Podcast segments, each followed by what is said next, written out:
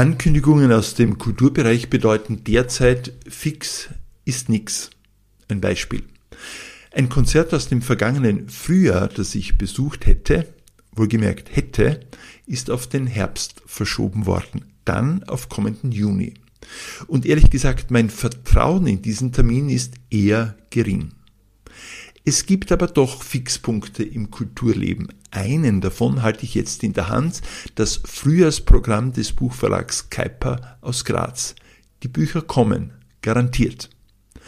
Kuiper kündigt Neuerscheinungen mehrerer Stammautorinnen und Autoren an, auch die Reihe Kuiper Lyrik geht weiter.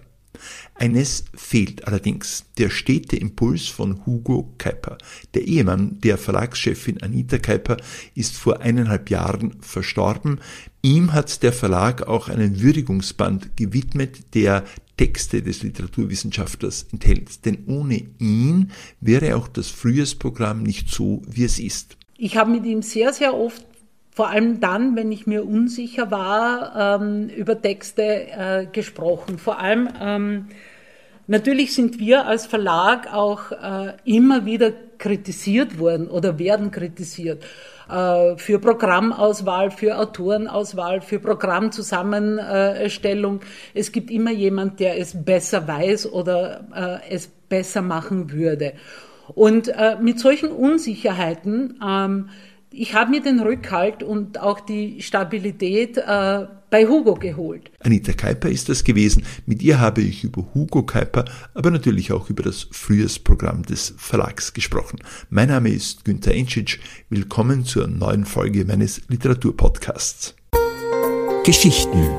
Der Podcast aus der Literaturhauptstadt Graz.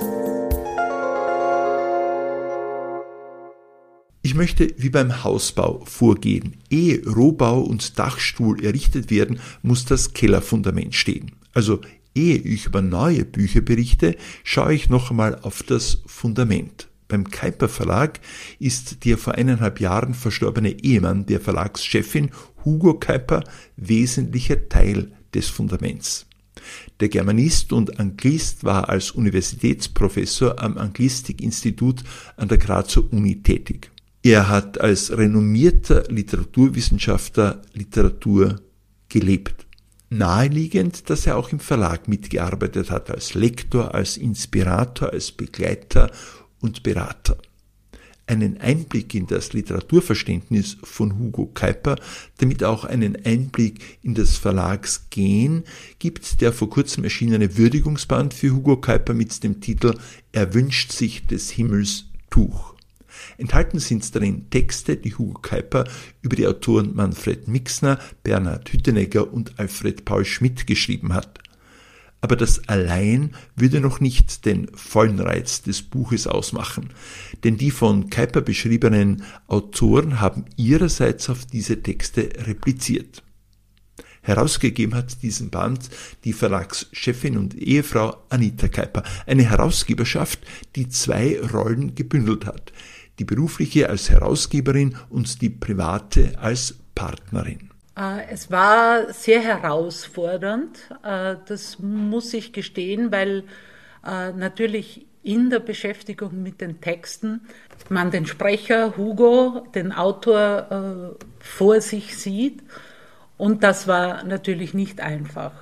Auf der anderen Seite war es mir mehr als Verpflichtung, das war eine Selbstverständlichkeit.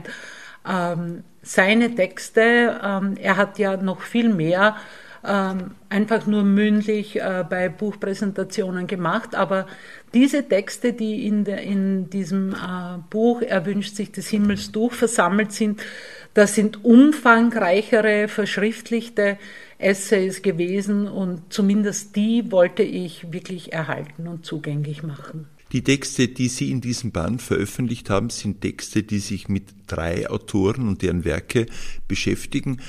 Haben Sie eine Erklärung dafür, warum das Interesse von Hugo Kuiper gerade an diesen drei Autoren so groß war? Ja, ich habe schon eine Erklärung dafür, weil ich es ja, weil, weil ich ja auch das Zustandekommen dieser drei äh, Beziehungen, nenne ich das jetzt einmal, mitverfolgen konnte.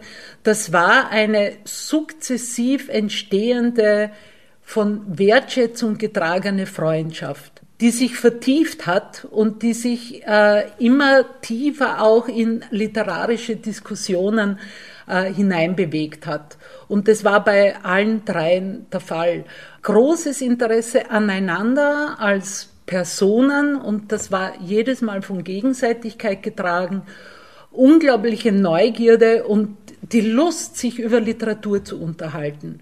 Und das ist, ähm, ja, das, ich glaube, dass sich viele heute gar nicht mehr die Zeit nehmen, lustvoll eine ganz lange Zeit sich einfach der Literatur anzunähern und sich auszutauschen. Und das ist bei diesen dreien äh, und Hugo Kuiper der Fall gewesen. Das Interessante an diesem Buch oder an diesen Texten ist auch eine Art interaktiver Kreis. Das heißt, der Autor, Mixner, Schmidt und Hüttenegger, schreiben Texte Hugo Kuiper schreibt über diese Texte und die Autoren wiederum schreiben über diese Würdigungstexte, wie sie sie aufgenommen haben, etc. Das Konzept hat sich eigentlich entwickelt. Vor allem ähm, Alfred Paul Schmidt, der ja auf jeden Text geantwortet hat. Ähm, wobei mich das bei Alfred Paul Schmidt nicht verwundert hat, äh, denn er hat schon mehrmals auf Texte von Hugo in Briefform geantwortet. Er hat zum Beispiel auf die Rede, die Hugo zum zehnjährigen Verlagsjubiläum gehalten hat, in einem langen Brief äh, geantwortet. Wir haben das auch mit Einverständnis von Alfred Paul Schmidt auf unserer Homepage veröffentlicht. Und so hat er immer wieder äh, sich durch Hugos Texte herausgefordert äh, gefühlt, als Literat darauf zu antworten. Und als er mit dem Vorschlag gekommen ist, äh, das bei diesem Buch ebenso zu handhaben, war ich einfach hoch beglückt. Ich wollte ihm das nicht von vornherein vorschlagen, äh, weil ich weiß, wie viel Arbeit äh, darin steckt, sich auf Texte so einzulassen und sich nicht nur auf den Ursprungstext, sondern über das, was Hugo Kuiper geschrieben hat und dann noch einmal zu replizieren. Und ähm, ja, ich finde, ein Kollege von, äh, von Hugo, ein Wissenschaftskollege ähm, aus Deutschland, hat geschrieben, äh, er hat das Buch in die Hand genommen und hat sich gefühlt, als wäre er Teilnehmer in einem Gesprächskreis. Und er konnte es nicht, nicht mehr aus der Hand, Hand legen. Und es hat Hugo aus äh, dem allen gesprochen und er hat es hochspannend gefunden, dieses Konzept. Ähm, ich freue mich, ähm, dass es so geworden ist und ich bin äh, wirklich dankbar auch äh, Manfred Mixner, Alfred Paul Schmidt und Bernhard Hütternecker, dass sie sich darauf eingelassen haben, denn dadurch gewinnt das Buch und gewinnen die Texte natürlich nochmal. Lassen Sie vielleicht uns ein bisschen teilhaben an dem, wie soll man sagen, Werkstattleben von Hugo Kuiper. Wie hat er sich einem Text genähert? In welchem Tempo hat er gelesen? Wie hat er das gemacht? Er war neugierig, er war offen und neugierig. Das war einmal die, ähm, die Grundhaltung von ihm, allem gegenüber. Ähm, ich habe mit ihm sehr, sehr oft, vor allem dann, wenn ich mir unsicher war, ähm, über Texte äh, gesprochen. Vor allem, ähm, natürlich sind wir als Verlag auch äh, immer wieder kritisiert worden oder werden kritisiert. Äh, für Programmauswahl, für Autorenauswahl, für Programmzusammenstellung. Es gibt immer jemand, der es besser weiß oder äh, es besser machen würde. Und äh, mit solchen Unsicherheiten, ähm, ich habe mir den Rückhalt und auch die Stabilität bei Hugo geholt, indem wir zusammengesessen sind und darüber gesprochen haben, was ist jetzt gute Literatur?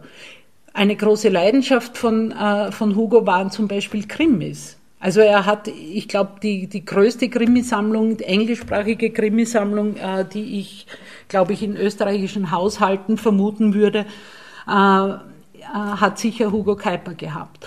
Und ähm, für ihn war ein großer Name kein Kriterium. Für ihn war einfach die Neugierde der erste Zugang zum Text. Grundsätzlich gab es für ihn kein Schubladendenken. Er hat Literatur nie kategorisiert, sondern und das hat er ja auch in seiner Rede zu unserem äh, Verlagsjubiläum äh, sehr schön skizziert.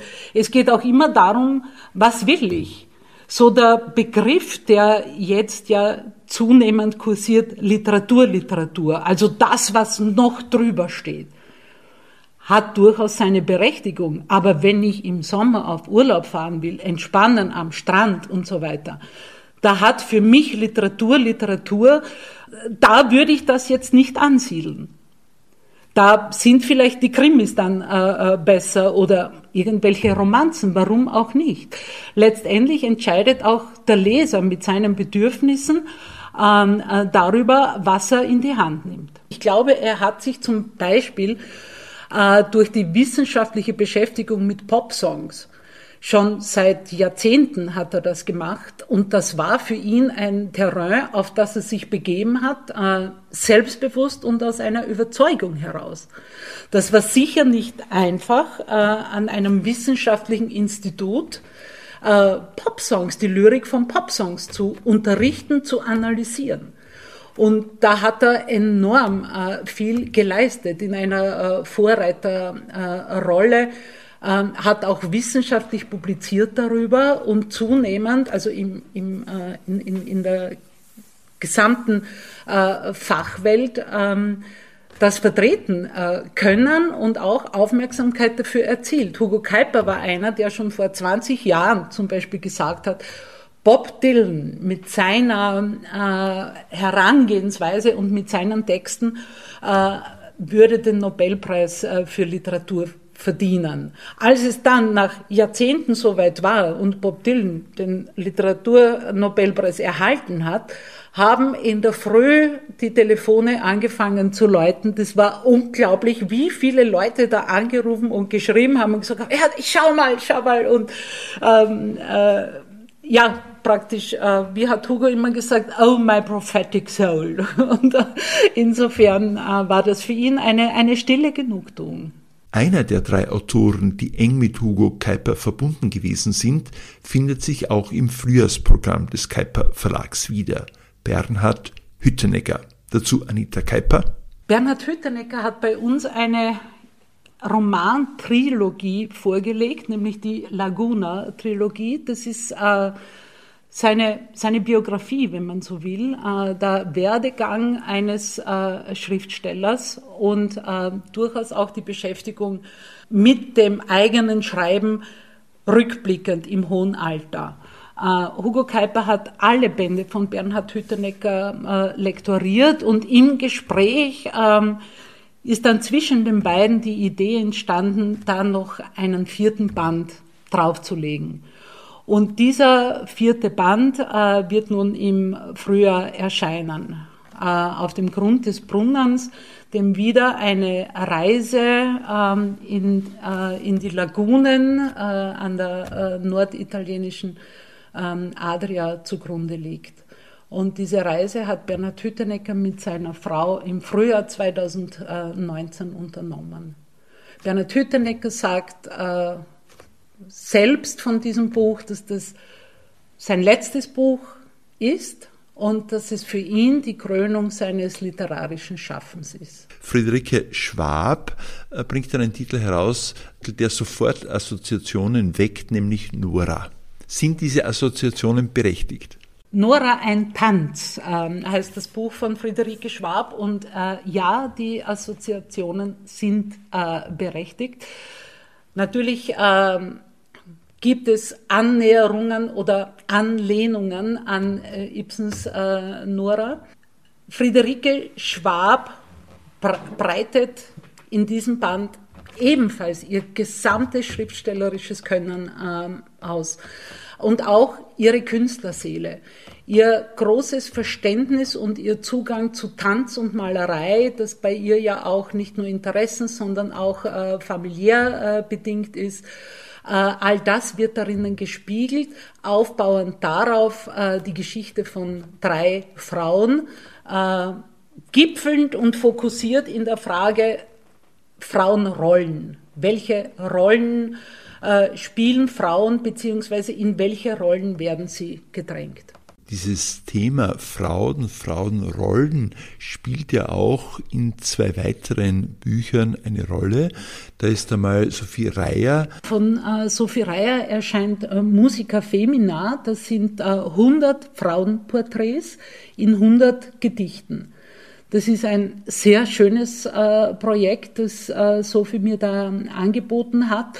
Es bekommt auch einen, ähm, ja, äh, vielleicht kann man das sogar sagen, wissenschaftlichen Background durch die äh, Beteiligung von äh, Irene Suchi die eine Einführung schreibt, ähm, aber schon vor zwei oder drei Jahren mit diesem, äh, mit, mit einem ähm, Musica Femina Projekt ähm, auf sich aufmerksam gemacht hat. Da gab es Ausstellungen äh, dazu und nun wurde Sophie Reier gebeten, Gedichte zu schreiben zu diesen 100 Komponistinnen, die ja, vielleicht auch äh, unbeachtet oder vergessen, äh, schon sehr, sehr lange äh, Zeit ähm, sich einen Namen gemacht haben. Und das zieht sich von der Antike bis herauf, bis zu äh, Adele zum Beispiel. Oder auch, äh, Sophie Reier hat auch sich selbst einen Text äh, gewidmet, denn sie ist ja auch äh, ausgebildete Komponistin. Andrea Wolfmeier bringt ein, ein Buch heraus mit dem Titel Mama und zwei, drei Rufzeichen hinten nach. Es ist jetzt die äh, die Beschäftigung oder auseinander, ja, durchaus auch Auseinandersetzung. Ich mag das Wort an sich nicht so sehr, weil Auseinandersetzung auch immer etwas, äh, ja, fast Negatives, eine gewisse Reibung beinhaltet, äh, wobei das bei ähm, beiden Buchprojekten tatsächlich der Fall äh, ist. Im, äh, Im Vaterbuch, nennen wir es Vaterbuch, ähm, waren es Tagebuchaufzeichnungen, akribische Tagebuchaufzeichnungen über die Befindlichkeiten einer, einer Tochter. Äh, Im Mutterbuch Mama, das ist eine Art Briefroman durchaus auch im Nachhinein aus Erinnerungen äh, entstanden, Reflexionen, wieder ein sehr, sehr ehrliches und authentisches Buch Spannend dabei ist es, ähm, wie die Betrachtungsweise der Autorin selber wechselt, wo es plötzlich schwierig wird einzuordnen, war die, war die Mutter als Person jetzt Opfer, hat sie gelitten, wurde sie erdrückt äh, von, äh, von den Kindern, von der Liebe der Kinder, die unangemeldet vor der Tür gestanden sind und alles als selbstverständlich betrachtet haben. Oder hat sie wirklich ein, ähm, ein selbstbestimmtes Leben geführt und ihren Weg gemacht, äh, trotz, ähm, trotz aller äh, ja, Begleiterscheinungen, die das Leben ein einfach so bietet. Und die Betrachtungsweise wechselt, je nach Stimmung der Autorin selber auch. Die Mutter als Opfer zu sehen oder die Mutter als starke Frau zu sehen. Frau Keiper, wir haben jetzt fast ein Jahr lang die Corona-Pandemie, die Auswirkungen der Corona-Pandemie, die wir noch länger spüren werden. Wie fast alle Gesellschaftsbereiche hat auch die Kultur massive Einschränkungen äh, erfahren. Wie wirkt sich das auf einen Verlag wie den Ihren aus? Ich sage jetzt einmal, wir sind relativ klein ähm, und ähm, kommen so recht und schlecht über die, ja, ich sage jetzt Tage, weil äh, man arbeitet sich durch einen Tag hin zum nächsten, man plant vorsichtig voraus. Schlimm ist für uns der fehlende Kontakt zu den Autoren, der, das, was man zurückbekommt. Wir sind hier im, im Kuiper Verlag äh, gewohnt, dass Autorinnen und Autoren bei uns ein- und ausgehen dass man sich im größeren und kleineren Kreis trifft, dass wir Buchpräsentationen, Lesefeste äh, äh, mit, mit Musik haben ähm, und dass viele ähm, Buchpräsentationen auch außerhalb unserer Räumlichkeiten stattfinden. Und das fehlt uns total. Also ich merke, wir ähm, ja, das ist vielleicht gar kein schlechte, schlechtes Bild. Wir arbeiten wie im Nebel. Es fehlt uns der direkte Response. Wenn man in einer Veranstaltung sitzt, wo ein Autor ein Buch vorstellt, das bei uns im Verlag erschienen ist, man spürt, wie die Leute darauf reagieren. All das fehlt jetzt. Also wir, wir tasten uns irgendwie so durch die, durch die Wochen und es ist nicht einfach. Und es fällt, das sage ich ganz offen, es fällt immer schwerer, sich zu motivieren. Immer öfter stellt man sich die Frage, wozu? Warum? Wie soll das weitergehen? Das neue Frühjahrsprogramm des Kuiper Verlags finden Sie auf der Website des Verlags. Die Links dazu in der Podcast-Beschreibung. Die Literaturzeitschrift Manuskripte hat den Jänner gleich mit einem Doppelschlag begonnen und zwei Hefte präsentiert. Warum zwei Hefte und welche Hefte das sind, darüber kann ich Ihnen in meiner neuen Folge am 25. Jänner mehr erzählen. Momentan bin ich gerade dabei, die Hefte zu lesen. Das wäre übrigens mein Tipp für Sie. Zumindest bis zum 25. Jänner sind wir ja noch im Lockdown. Nützen Sie bis dahin die Zeit zum Lesen. Bis zum nächsten Mal.